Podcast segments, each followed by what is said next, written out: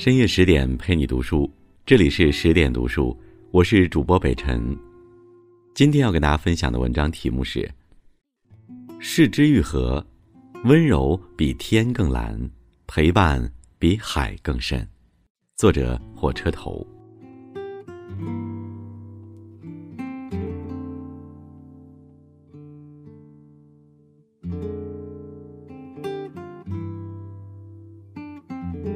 二十五岁的时候，世之愈合失恋了。在上班的时候，他听到了他之前一个一直很喜欢的女孩子要结婚的消息。他给公司请了假，待在家里什么都不想干。他躺在床上翻来覆去，坐立不安。他想写些什么？他开始写《下一站天国》的剧本。这是一个对所有人的提问。如果你即将进入天国，你会回想起人生中的哪个最幸福的时刻？多年以后，在接受人物采访的时候，他分享了他认为自己人生中最幸福的时刻，是关于女儿的。当时他四岁，刚开始上幼儿园，每周都要学钢琴。在一个星期日的上午，我送他去上钢琴课，我们俩手拉着手在路口等红绿灯。他突然抬头看着我，非常认真的问：“我以后是不能嫁给爸爸的，对吗？”我当时回答他：“不行啊，虽然很遗憾，但真的不行啊。”我一边这么说着，一边真的差一点点就要哭出来了。当时我就跟自己说：“我一定要一直记住这个瞬间。”三十岁之前，每次失恋的时候，世之愈合都不想工作了，不想做导演，不想跟人打交道。二十五岁的世之愈合躺在自己的床上，开始反思自己的人生：我是谁？我在哪里？我以后要干什么？世之愈合本来想做个小说家，但在考入早稻田大学第一文学部之后，他开始大量接触电影。还看了那个时候出现的大量描写家庭生活的日本电视剧。后来，这些电视剧编剧仓本聪、向田邦子和山田太一等人的剧本集结出版，市之愈合对此爱不释手，志向便从小说家变成了编剧。毕业后，市之愈合进入 TV Man Union 电视纪录片公司，开始着手拍摄很多电视纪录片，制作电视节目。当时他在《地球 Zigzag》做编导，这是一个类似国内《变形记》一样的节目，记录一些学生进入一个完全陌生环境的餐馆工作的过程。一期节目里，他们本来觉得学生做的咖喱会非常难吃，于是便让这些学生做给主厨吃。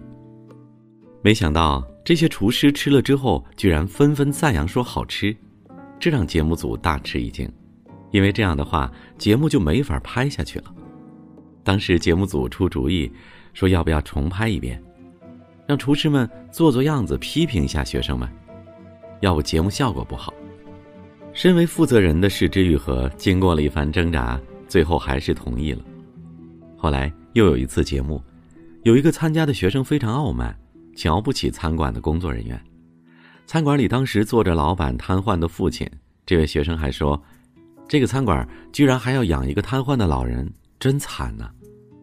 当时餐馆老板很生气，就对世之愈合说：“你们不要再拍下去了，受不了了。”世之愈合就对老板说：“你明天可以教训一下他，我们节目组的摄像机还在拍着，他估计也不会太猖狂。”第二天，餐馆老板就训斥了这个同学一顿，但这个同学居然以为是节目组为了制造节目效果安排的，他站在餐馆门外。还等着老板过来给他道歉，把他给请回去。世之愈合实在是气急败坏，于是立刻就收拾东西回去不拍了。结果这次完成的这个半成品节目被上司束之高阁。他也因为这次失败的拍摄被节目制作组除名。后来的世之愈合只能干点独立制作的活儿，也就是自己拿个 DV，自己选材，自己到处拍拍。这样做的后果就是收入低且不稳定。由于这次挫败，他在拍了好几部优秀的纪录片之后，才得以重回正轨。在自己选材拍摄纪录片的时候，他开始以不同的方式思考社会问题。他拍一群学习如何养牛的小学生，拍日本第一个公开现身公共领域的艾滋病患者，拍因医疗事故导致无法拥有任何新记忆的人，拍在福利政策削减后无法生活下去而自杀的两名战争遗孤。在各种社会议题背后，他更关注还活着的人的生活现状，这反而是一种更加现实主义的视角。因为影像无法重现死者，亦无法描绘暴行，唯一可以勾勒的，只有当下活生生的人和他们的行为与选择。除了《下一站天国》，在拍摄纪录片的同时，石之愈和还写出了《无人知晓》的故事大纲。这两个剧本在日本将成为他的第二部和第四部电影。但在策划时，因为之前联系的电影制作公司预算不够。以及自身拍摄电影的经验不足等等原因，市之愈和始终无法如愿。在拍电视纪录片的第七个年头，市之玉和前往台湾拍摄了纪录片《当电影映照时代》，侯孝贤和杨德昌。在这个过程中，他认识了对他影像风格、拍电影方式影响极大的台湾导演侯孝贤，成为一名电影导演。逐渐成为了他努力的方向。一九九五年，三十三岁的市之玉和终于得到了拍摄处女作的机会。根据宫本辉小说《幻之光》改编的同名电影，使他在同行中崭露头角，也使他斩获了参加威尼斯影展的机会。在威尼斯电影节上，市之愈合见到了自己的偶像侯孝贤。侯孝贤对市之愈合的处女作如此评价：技巧很棒。问题是，你在拍片前已将全部的分镜图画好了吧？释之愈合心里一惊，回答道：“是的，因为没有自信。”侯孝贤又接着说：“镜头要摆在哪里，不是应该等到现场看过演员的表现才决定的吗？你拍过纪录片，应该懂吧？”释之愈合很惭愧，决定在之后的电影中。更加放开前期剧本和分镜图的准备。刚开始拍电影的是之愈合非常谨慎胆小，电影拍摄过程的每一步他都要事先策划好，分镜头、台词、场景都要规规矩矩的按计划行事。在受到侯孝贤的批评之后，他开始了他的实验之路。那个时候的是之愈合总在思考一个问题：电影是什么？剧情片该怎么拍？在第二部作品《下一站天国》中，他启用素人演员，用记录的影像和安排的影像相交叉的方式讲一个故事。《下一站天国》在一九九八年的南特影展跟贾樟柯的小五一同赢得了金热气球奖，颁奖人是视之愈合的偶像侯孝贤，这使他收到了很大的鼓舞。在第三部作品《距离》里，他甚至直接抛弃剧本。没有事先设计的台词，只有角色设定，最后根据演员的表现来进行自由拍摄。但是这样的结果就是演员无所适从，不知道导演想要什么，于是所有出场人物看上去就像导演本人一样。失之愈合在距离中也吸取了教训，明白了演员在拍片现场的自由和拍出来的成品看得出自由是两回事。于是，在二零零四年的《无人知晓》中，释之愈合完成了他第一次成功的尝试。这部电影在当年的戛纳大放异彩，最后拿下了戛纳史上最年轻的影帝。在现在看来，那曾经是他离金棕榈最近的一次尝试。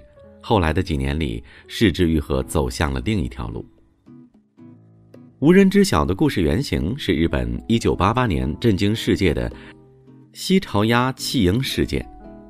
在这个家庭里，一个曾经被男人骗过的女人与他生下了一子，随后陆续跟不同的男人生下了一个男孩和三个女孩，一家人一共五个孩子都没有报户口。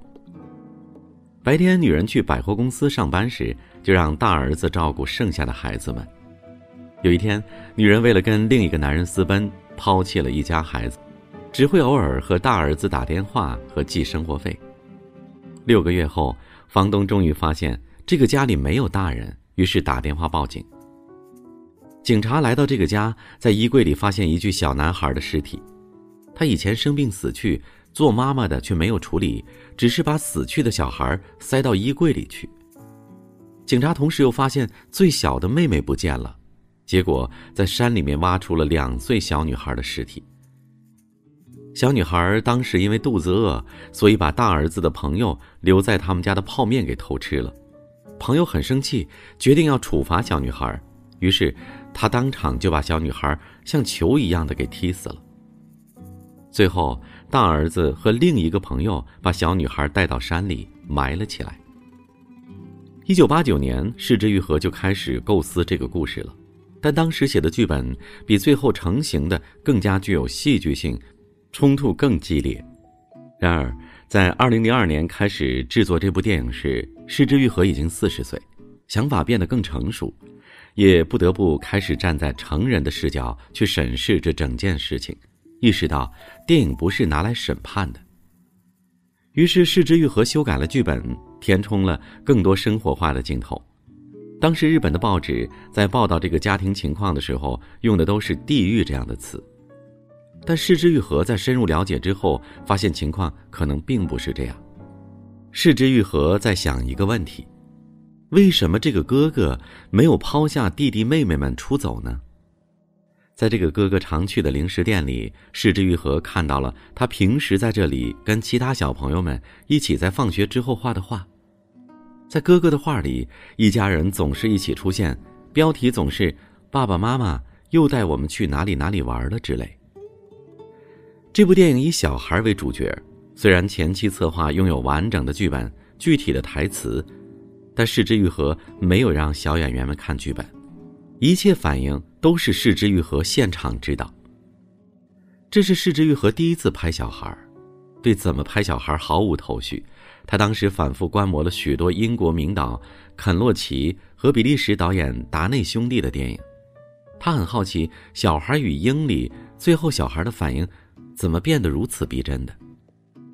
后来他看到了肯洛奇的访谈，肯洛奇说，当时他在培养完小孩和鹰的感情之后，做了一个很逼真的鹰的模型，然后把它扔进垃圾桶里，告诉小孩说：“你的鹰被你哥哥弄死了。”小孩看到在垃圾桶里的鹰非常生气，直接就拿着鹰的尸体跑过去找他哥哥，而这一切都被摄像机拍摄了下来。世之愈合看到了之后，承认自己永远也无法像这样拍电影。他不想骗小孩，也不想挑逗他们的情绪。他后来自己拍小孩的方式是比较温和的，不告诉他们之后会发生什么，一切都是临场发挥，由镜头直接记录下当时的反应。而在影片拍摄之前，他会鼓励孩子们发言，征求孩子们的意见。再根据孩子们自己的想法修改剧本，而不是用剧本去指导孩子。在拍《奇迹》的时候，里面大量的台词和行为就是孩子自己想出来的，那都是视之于和没有编排过的场景。在《无人知晓》大获成功之后，视之于和跑去拍类型片了。他拍了一个跟充气娃娃有关，但却跟色情无关的故事《空气人偶》，拍了一个跟武士有关。却跟复仇无关的故事《花之武士》。二零零五年，在拍摄《花之武士》的时候，市之愈合的母亲过世了。他当时忙于拍摄，沉迷工作，无法一直照料躺在病床上的母亲。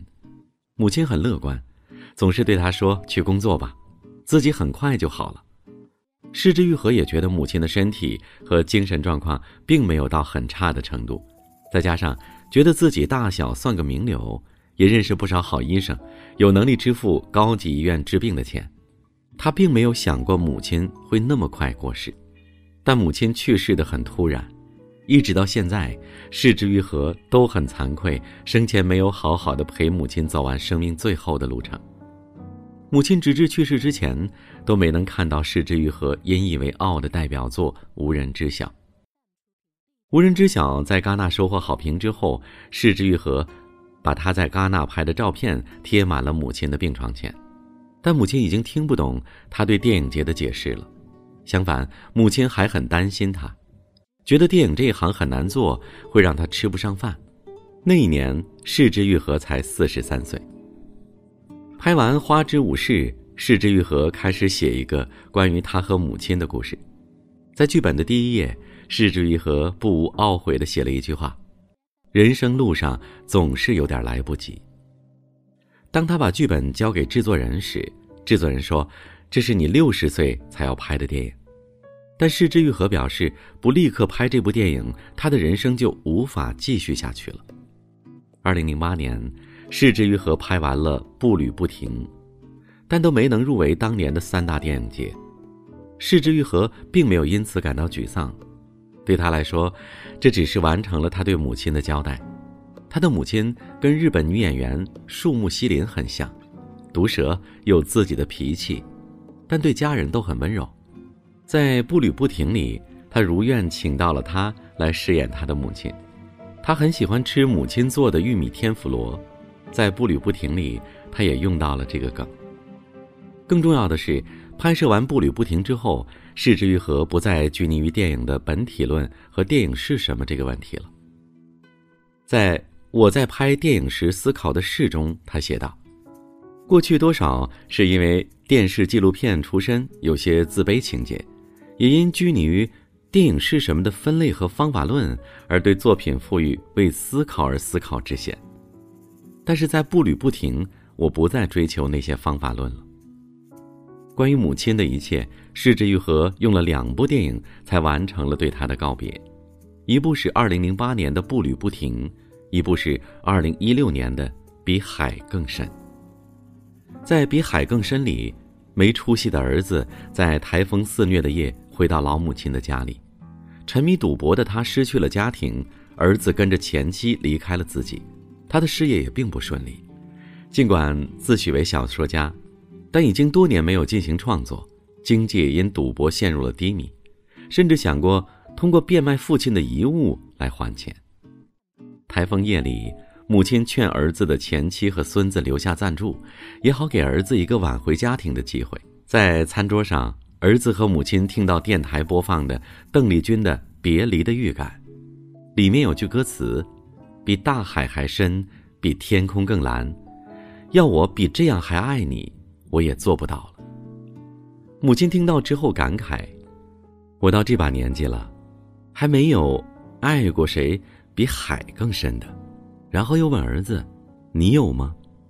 儿子没底气的说：“还算有吧。”母亲看到他泄气的样子，开导他说：“一般人都不会有的，但还是每天过得开开心心的。不对，就是因为没有才过得开心的。”平凡的生活也能自得其乐，人生嘛，其实很单纯的。儿子在这个台风夜里终于承认了自己的失败，但是母亲让他知道，失败的人生也未尝不值得一过。在失之愈合的电影里，失败者俯首即是，对他们来说，最重要的不是鸡血，也不是鼓励，他们更需要的是来自他人的陪伴和温柔。而能做到这一点的，只有家人。柿之愈合对家人的定义并不严格，他认为使他人成为家人的，并不是血缘，而是时间。这点，他在二零一三年的电影《如父如子》和二零一五年的《海街日记》表现得尤为明显。这两部电影同时也开始了柿之愈合曲折的冲击戛纳之路。如父如子和海街日记连续入围戛纳主竞赛单元，却颗粒无收。到了二零一六年，比海更深则被降级为一种关注单元。二零一七年的第三度嫌疑人更是被戛纳拒收。但此时的柿之愈合倒是不太在意自己的电影是否能得奖了。从如父如子开始，他就意识到，自己想成为的并不是艺术家，而是一个匠人。如何把一个想讲的故事打磨成观众更喜欢的样子？如何去展现那些在生活中被我们忽略的细节？说实话，在电影上，柿之愈合早已停止了进步。他现在更关注的是一些现实问题，比如如何为日本的电影界提供更多的人才，如何让真正拍得出好电影的人拿到更多的钱。从二零一四年开始。市之愈合开始在早稻田大学理工学术院任教，展开关于如何制作大电影以及影像教养的课程，任期至二零一九年。与此同时，二零一四年，市之愈合还成立了自己的电影制作公司分福，致力于独立影片和培养新的电影人才。这次新片《小偷家族》的戛纳之旅，市之愈合自己心里也没底，他是这里的常客了。每年来一次就当旅游了。《小偷家族》放映结束之后，场内响起了长达九分钟的掌声。这时的市之愈合还不知道几天后他会拿到金棕榈，他只是在冥冥之中有了种如释重负的感觉。他说：“这样的夜晚真的太美好了。”好了，这就是今晚的分享。文章的最后告诉大家一个好消息。为了让大家看到、听到更多优质好文，我们推出了全新的十点读书 APP，功能很强大，十天陪你免费听本书，人物传记给你成长的经验，解忧书房帮你疏导生活中的烦恼，你想要的我们都有。十点读书 APP 可以支持离线缓存、定时交友等功能，上班路上、做家务的时候、哄娃的时候，随时随地都可以收听。再也不用担心流量不够用了，在这里你们还可以分享自己的感悟，与志同道合的人互加好友，互相交流彼此的读书心得。